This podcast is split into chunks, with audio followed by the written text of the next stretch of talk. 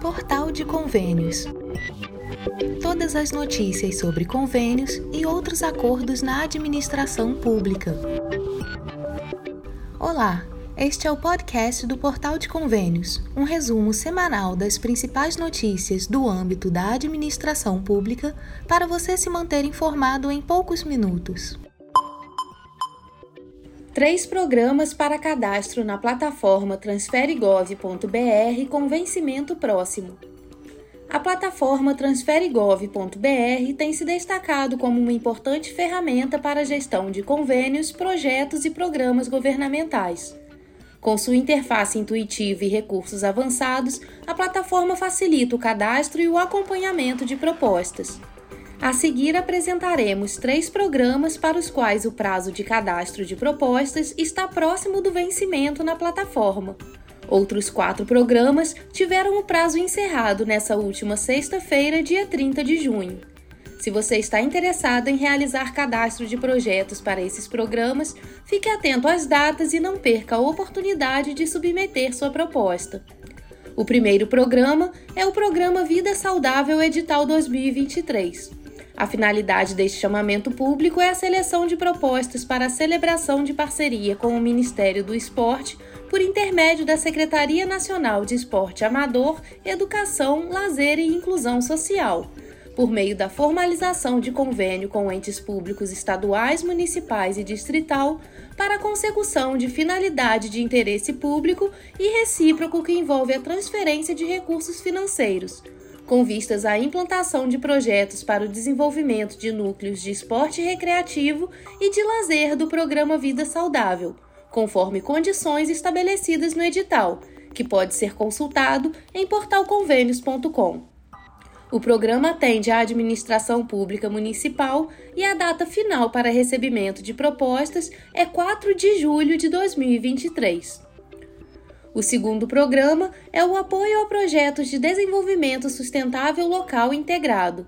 A ação atende projetos para o desenvolvimento sustentável constantes no Manual de Ações do MIDR, abrangendo obras de pavimentação de estradas vicinais destinadas à integração com rodovias estaduais e municipais, obras de pavimentação de rodovias estaduais e municipais destinadas ao escoamento produtivo, implantação de infraestrutura produtiva e obras complementares, desenvolvimento e implantação de tecnologias sustentáveis e inovadoras de apoio à produção, bem como realização de serviços e elaboração de estudos e projetos intrínsecos.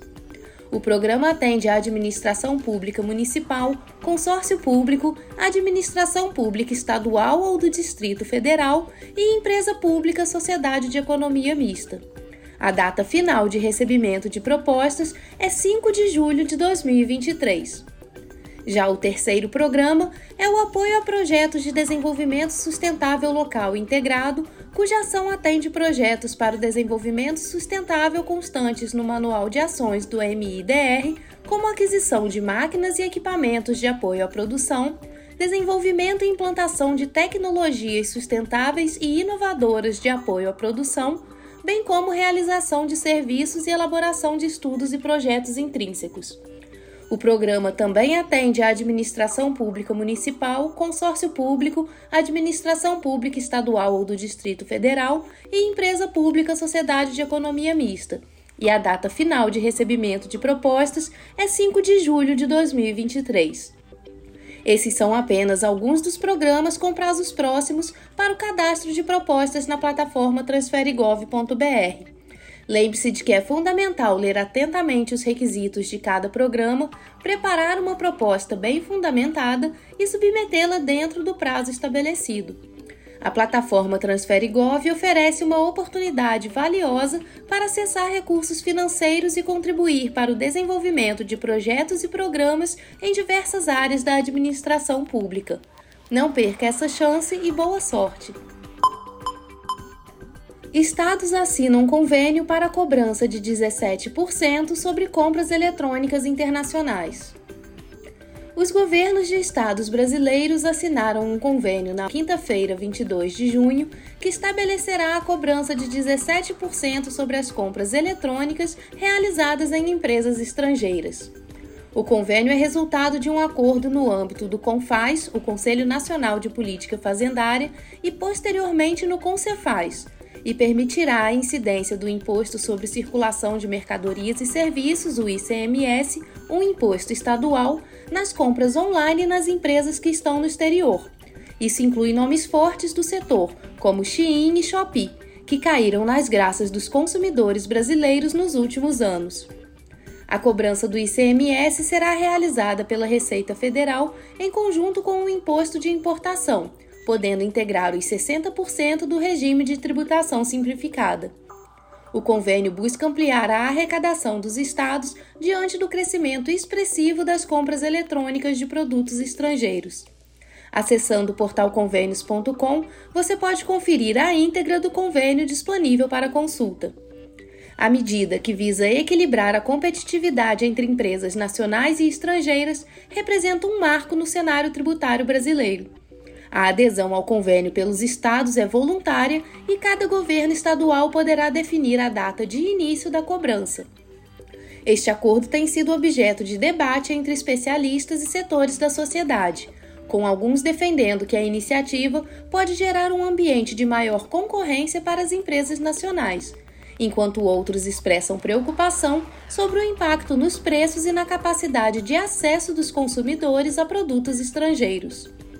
Com a assinatura do convênio, espera-se que a cobrança do ICMS sobre compras eletrônicas internacionais contribua para o fortalecimento da economia nacional e para a redução das disparidades tributárias existentes. A adesão ao programa garantirá às empresas um canal verde para produtos importados, sem a necessidade de passar por verificações alfandegárias burocráticas que poderiam resultar na retenção do produto por vários dias nos galpões da Receita Federal. Conforme as previsões da Receita Federal, o início da taxação resultante do convênio assinado levará pelo menos mais um mês, com a expectativa de começar a ser implementado no final de julho. A decisão de implantar a cobrança de 17% sobre compras eletrônicas internacionais pode ter impactos diretos nos consumidores.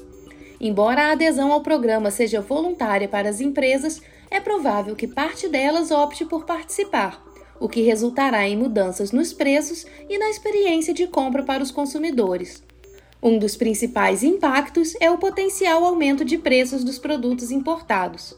Com a incidência do ICMS e a inclusão do imposto de importação nos 60% do regime de tributação simplificada, os custos desses produtos tendem a subir. Isso pode tornar as compras internacionais menos atraentes ou acessíveis para os consumidores, principalmente aqueles que estão acostumados a aproveitar preços mais baixos ou descontos oferecidos por empresas estrangeiras. Por outro lado, a possibilidade de um canal verde para produtos importados sem as verificações alfandegárias burocráticas pode ser uma vantagem para os consumidores.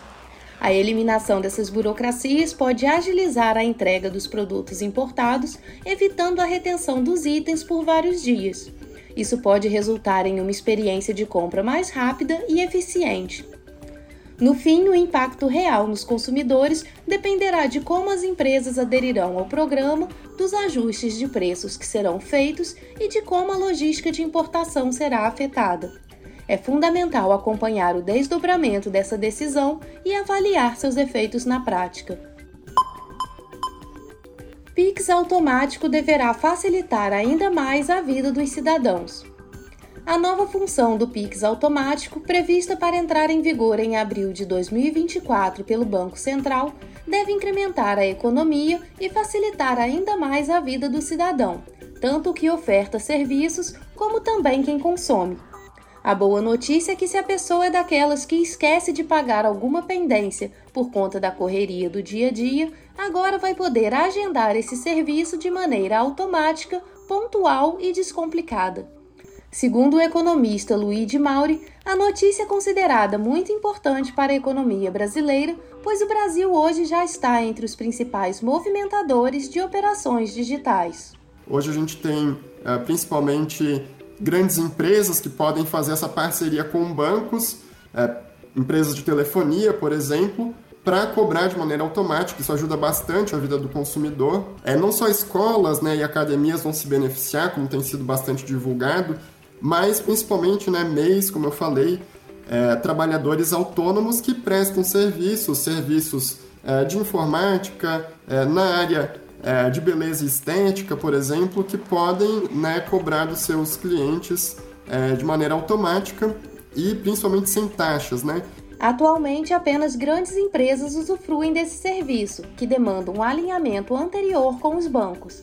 A novidade é que a partir do ano que vem teremos essa ferramenta promissora ao alcance de qualquer estabelecimento, seja ele de pequeno ou médio porte. O economista ressalta que o Pix deixa a economia muito mais dinâmica, inclusive agora em uma fase pós-pandêmica, onde as pessoas estão consumindo cada vez mais, proporcionando possibilidade de alavancar o consumo.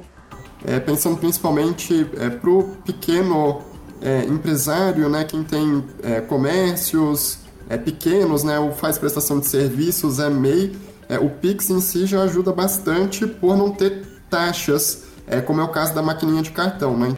O comerciante Celso Pereira da Silva, proprietário de uma lavanderia no Gama, cidade satélite do Distrito Federal, diz que aprova a ferramenta digital por ser uma maneira menos complexa. Por isso, revela que o Pix automático será de grande valia. É, o Pix é uma forma eficiente, eficaz, né? De pagamento direto, sem muita enrolação. É paf, puf. Pagou, lançou. Isso é bom para o sistema financeiro. Fica mais claro, menos burocracia. SUS entenda os critérios para distribuição de absorventes higiênicos. A Portaria Interministerial número 729 de 2023, divulgada pelo governo federal, dispõe sobre os critérios para distribuição de absorventes higiênicos no âmbito do Programa de Proteção e Promoção da Saúde e Dignidade Menstrual. O programa tem como objetivo fornecer absorventes gratuitos para aproximadamente 24 milhões de pessoas em situação de vulnerabilidade social. O programa é direcionado a indivíduos que estão registrados no Cadastro Único do Governo Federal, abrangendo aqueles que se encontram em situação de rua ou vivendo em condições de pobreza. Além disso, inclui também estudantes matriculadas na rede pública de ensino estadual, municipal ou federal em todos os níveis de educação, desde que pertençam a famílias de baixa renda. Também são contempladas aquelas mulheres que se encontram no sistema penal ou cumprindo medidas socioeducativas. Os absorventes poderão ser distribuídos em estabelecimentos da atenção primária à saúde e escolas da rede pública, além de unidades da rede de acolhimento do Sistema Único de Assistência Social, presídios, instituições para cumprimento de medidas socioeducativas e outros equipamentos que atendam às especificações do programa. O governo federal prevê campanhas publicitárias para esclarecer o público sobre os temas relativos à dignidade menstrual combater desinformações sobre o tema e produzir materiais gráficos para divulgar o programa. Estão previstas também ações de capacitação de agentes públicos para disseminar informações e serviços sobre o tema em forma de cursos de curta duração, de preferência à distância, e ações de educação coletiva respeitando as realidades regionais. A dignidade menstrual é questão que envolve aspectos de saúde pública, educação, cidadania e autoestima. Há milhares de pessoas que menstruam sem acesso a absorventes. Em consequência, meninas deixam de frequentar aulas por vergonha e mulheres usam formas inadequadas de contenção do fluxo, como papel higiênico e até miolo de pão. Segundo o texto, as aquisições levam em conta normas de qualidade estabelecidas pela Anvisa e a estimativa de ciclo menstrual mensal e de uso médio de unidades de absorventes estabelecidos pelo Ministério da Saúde. Reforma tributária. Estudo aponta redução significativa na diferença entre receitas municipais. Um estudo publicado pelo Instituto de Pesquisa Econômica Aplicado, IPEA, revela que a aprovação da reforma tributária pode reduzir significativamente a diferença entre a maior e a menor receita per capita municipal, do ISS mais ICMS. De acordo com a nota técnica Impactos Redistributivos na Federação da Reforma Tributária, a disparidade de receita por habitante ano entre o município mais rico e o mais pobre do país é atualmente de 200 vezes, R$ 14.621 versus 74 reais. Esses números consideram as receitas provenientes do Imposto sobre Serviços, o ISS, e da cota parte do Imposto sobre Circulação de Mercadorias e Serviços, o ICMS, que é repassada pelos estados às prefeituras. O estudo projeta que, com a implementação do princípio da tributação no destino e uma distribuição mais justa da cota parte do Imposto sobre Bens e Serviços, o IBS, um novo tributo para estados e municípios, baseada principalmente na população, a cidade mais rica teria uma receita apenas 13 vezes maior do que a mais pobre, de R$ 6.426 versus 497 reais. Sérgio Gobetti, pesquisador do IPEA cedido à Secretaria de Fazenda do Estado do Rio Grande do Sul, é um dos autores desse estudo. Ele destaca que a pesquisa evidencia as vantagens pouco discutidas da reforma tributária. A ponto de partida do estudo é, inclusive, uh, mostrar para a sociedade quão profundamente desigual são distribuídas essas receitas de impostos hoje entre os entes federados. Esse é o objetivo do estudo, né? mostrar que os benefícios da reforma tributária vão muito além da simplificação e do importante ganho de eficiência econômica. Né? Ele, ele, permite, eu diria, quase uma revolução distributiva na Federação Brasileira, né? reduzindo drasticamente a diferença né, de receita per capita entre os estados e entre os municípios, principalmente. Em um estudo recente que examina os possíveis efeitos da reforma tributária no Brasil, pesquisadores exploraram a substituição do ICMS, o imposto estadual, e do ISS, o imposto municipal, pelo proposto IBS, o Imposto sobre Bens e Serviços. O estudo, alinhado com a visão preliminar da proposta de emenda constitucional 45 de 2019, apresentada na Câmara dos Deputados no dia 23, considera um IBS com ampla incidência tributária, abrangendo uma ampla variedade de produtos e serviços. O IBS é concebido para operar com uma base de incidência tributária não cumulativa completa, recolhido no destino onde ocorre o consumo, os pesquisadores acreditam que, além de reduzir a desigualdade na receita per capita entre os municípios, uma reforma tributária guiada por uma regra de transição longa e suave, combinada com um crescimento econômico acelerado, mitigaria os efeitos redistributivos para aqueles que atualmente possuem rendas mais altas. Além disso, espera-se um aumento quase universal na receita entre as unidades federativas do país ao simular os impactos potenciais da proposta delineada no relatório final da PEC 110 de 2019, os pesquisadores examinaram três cenários econômicos.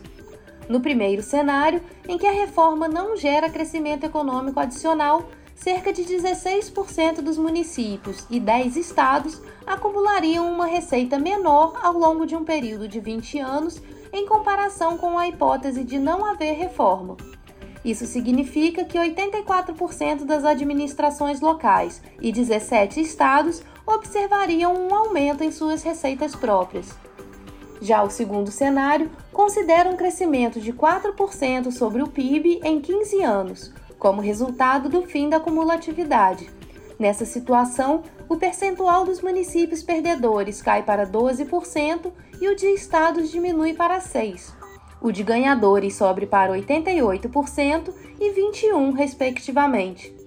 No cenário mais otimista, em que haveria ganho de produtividade da economia e o PIB apresentaria crescimento adicional entre 12% e 20% num intervalo de 15 anos, apenas 2% dos municípios sairiam perdendo. Nenhum estado ou capital teria perdas. O coordenador do grupo de trabalho que discutiu a reforma tributária na Câmara dos Deputados Reginaldo Lopes, do PT de Minas Gerais, acredita que a proposta vai impulsionar o crescimento do país. Tenho muita convicção do sucesso desta reforma quando ela for promulgada. Acredito que de fato vai criar um ecossistema favorável para a atração de novos investimentos, seja interno e externo. Vai colocar o Brasil em outro patamar de competitividade, vai fortalecer nossas vocações econômicas, na última semana, o deputado Agnaldo Ribeiro, do PP da Paraíba, apresentou o texto preliminar da reforma tributária. A expectativa do presidente da Câmara, o deputado Arthur Lira, é colocar a proposta em votação ainda na primeira semana de julho.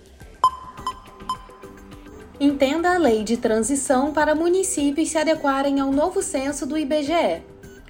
O presidente Lula sancionou o projeto aprovado pelo Congresso Nacional que estabelece um período de transição de 10 anos para que os municípios se adequem aos novos índices populacionais do censo do IBGE.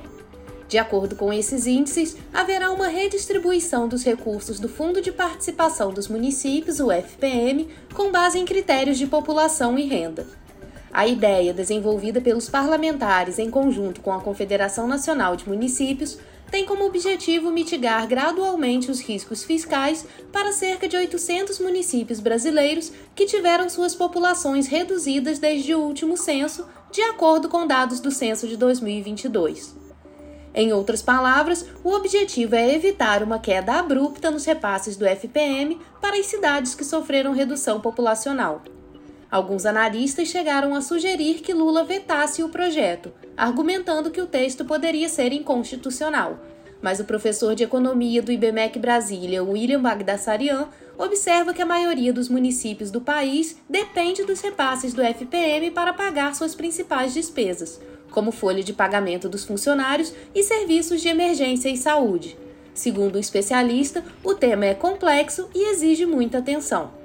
Esse é um tema bastante complexo, bastante espinhoso, porque pelas regras do FPM não se trata de um critério de distribuição muito claro e as pessoas não percebem que muitas vezes elas estão perdendo. O que, que acontece? Como os impostos sobem de valor a cada ano, então o bolo a ser distribuído é maior. Então, mesmo que às vezes você tenha caído um pouquinho do seu percentual, como o bolo é maior, você tem a sensação de que você teve um aumento, quando na verdade você teve uma diminuição dos valores que seriam devidos a você. É como se eu pensasse assim: o pedaço de um certo bolo representa 20%. 20% 20% de um bolo maior, é um valor maior. Você vai estar tá ganhando mais, mas você continua com os mesmos 20%.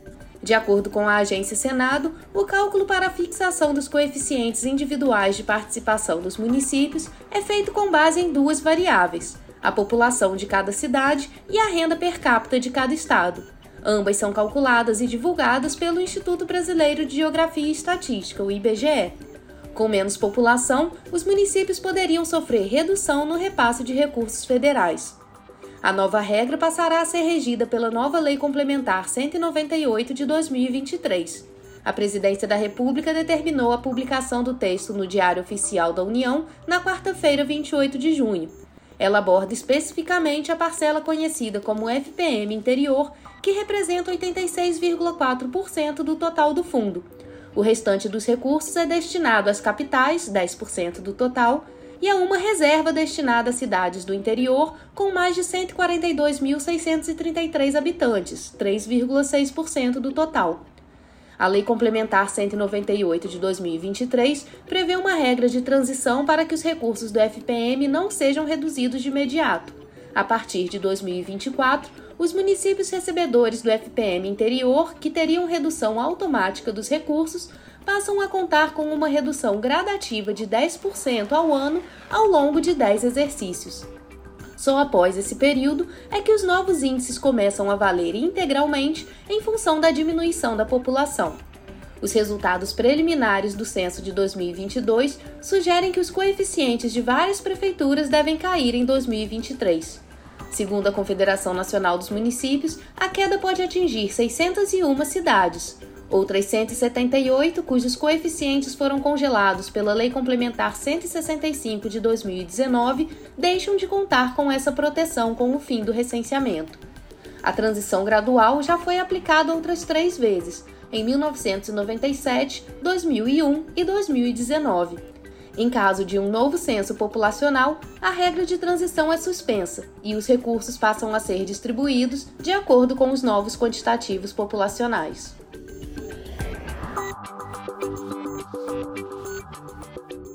Você ouviu mais um podcast do Portal de Convênios, te atualizando sobre projetos, prazos e ações em administração pública. Continue se informando em nosso site portalconvênios.com. Até a próxima! You.